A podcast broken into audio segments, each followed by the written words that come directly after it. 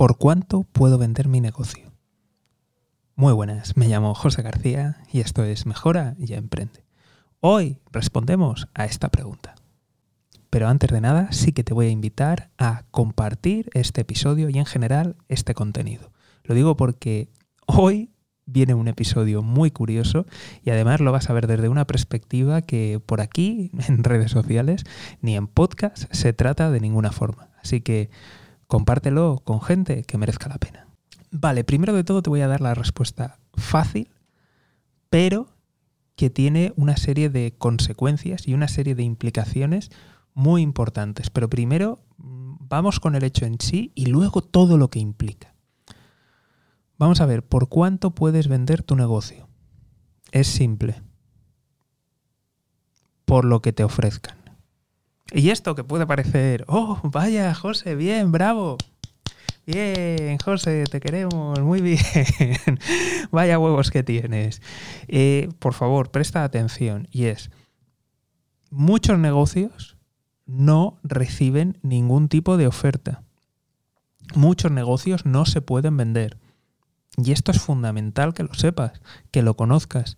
De la misma forma, hay muchos negocios que por encima de cualquier tipo de valoración van a recibir ofertas muy, muy superiores.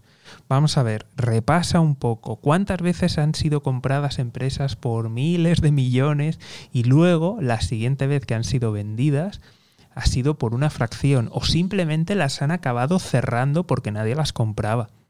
Entonces, esto es muy importante. Lo primero que tienes que saber es si tienes una oferta encima de la mesa, porque es posible que eso no sea así. Y una vez que la tengas, cualquier valoración puede disparar, o sea, es decir, el precio que te pongan encima de la mesa puede ser muy por encima de cualquier valoración. ¿Dónde está aquí la clave? La clave es conocer cuáles son las intenciones de las personas o de las instituciones o de la empresa que quiere comprarte. O incluso las intenciones de la empresa matriz. Eh, a ver, mm, vamos a poner un ejemplo y, lo vas a entender muy fácil. Fútbol, ¿vale? ¿Qué pasa muchas veces en el fútbol?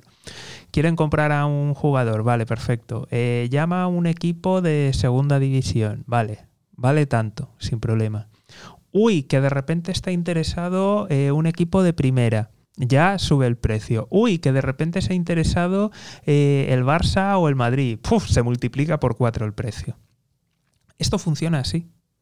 Cuando tú sabes que quien te va a comprar es más dinero, o sea, tiene más dinero, pues en muchas ocasiones se utilizan pues o filiales o sucursales o se hace a través de, de intermediarios. Es decir, hay brokers, hay gente que a lo mejor lo compra o compra el derecho a comprarlo y luego le vende ese derecho a alguien y se lleva pues un, beneficio a cambio. Entonces, por eso te vuelvo a repetir, el cliente final es muy importante que sepas quién es, quién, quién te quiere adquirir el negocio de verdad.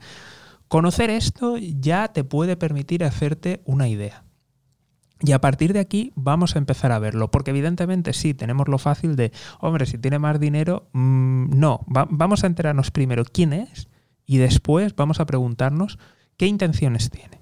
Entonces, vamos a empezar a lo mejor con lo que puede ser más sencillo, ¿de acuerdo? Y es que te quiere comprar un grupo de inversores, simplemente quieren dinero. Entonces, a ver, objetivo que te va a mirar, evidentemente te va a mirar la caja, te va a mirar, va a mirar la rentabilidad respecto a su inversión. Y lo que va a buscar es, puede ser que a lo mejor lo que quiera es coloco el dinero aquí de momento, porque luego a lo mejor lo vuelvo a vender o lo que sea, o vuelvo a colocarlo y entonces el parámetro que más le interesa es cuánta caja voy a ir recibiendo, o sea, en, dividendos, cuánto, cuánto dinero voy a tener ahí pasivo.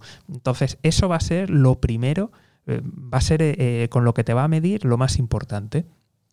Si tú ya sabes eso, pues ya eh, repasa el capítulo anterior y ya te harás una idea de por dónde van a ir los tiros.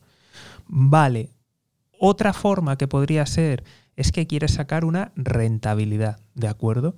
Entonces, en función del dinero que meta ahí, mm, lo va a comparar y quiere sacar pues un tipo de interés.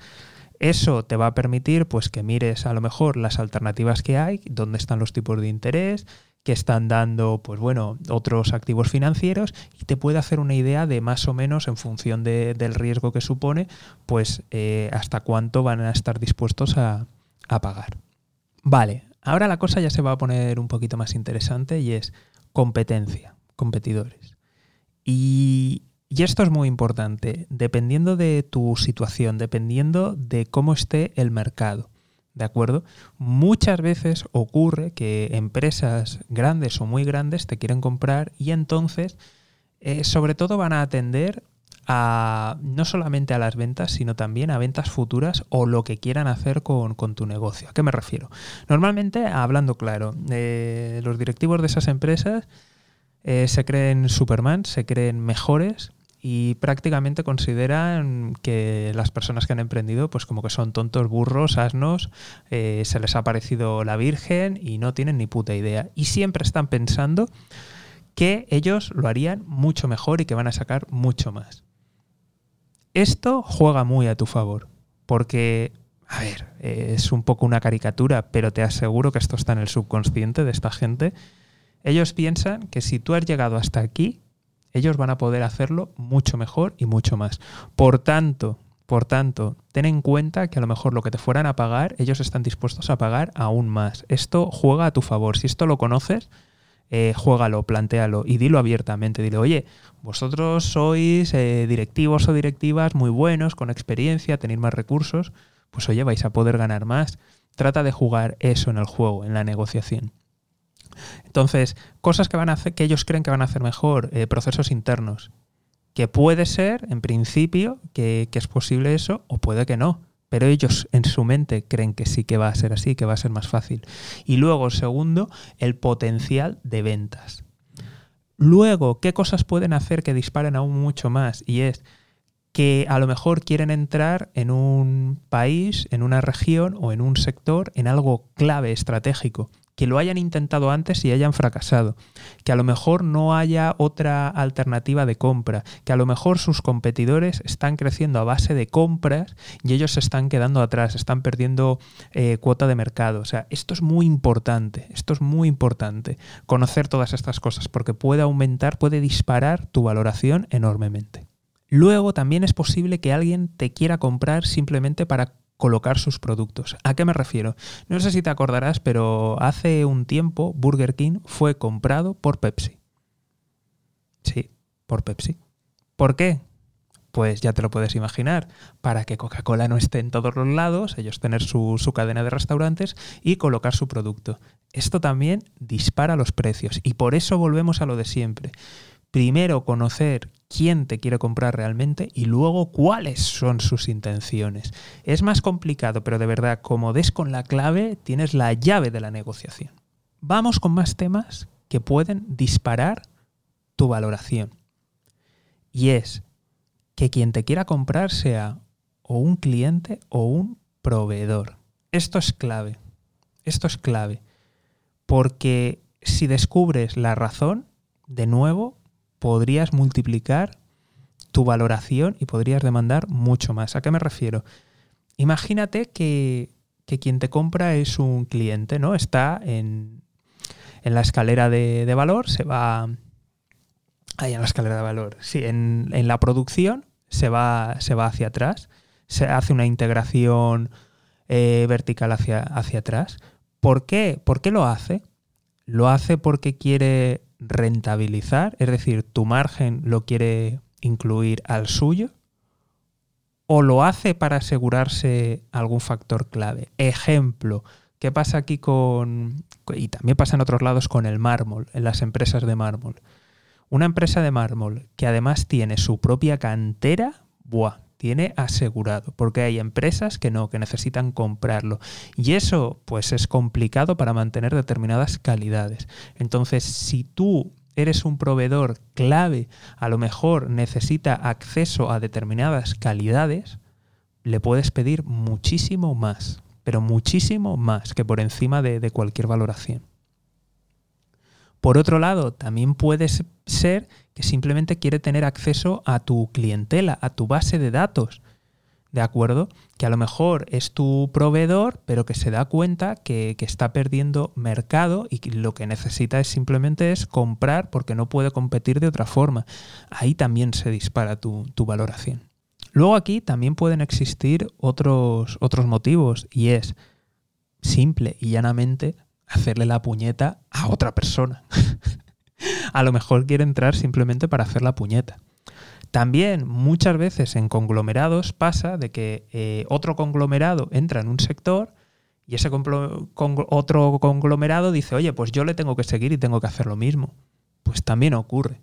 Y luego, otra de las cosas que puede ocurrir es que haya información que no conozcas y que la empresa se, se dediquen a liquidar. Es decir, a simplemente te compran por algún activo clave que tengas.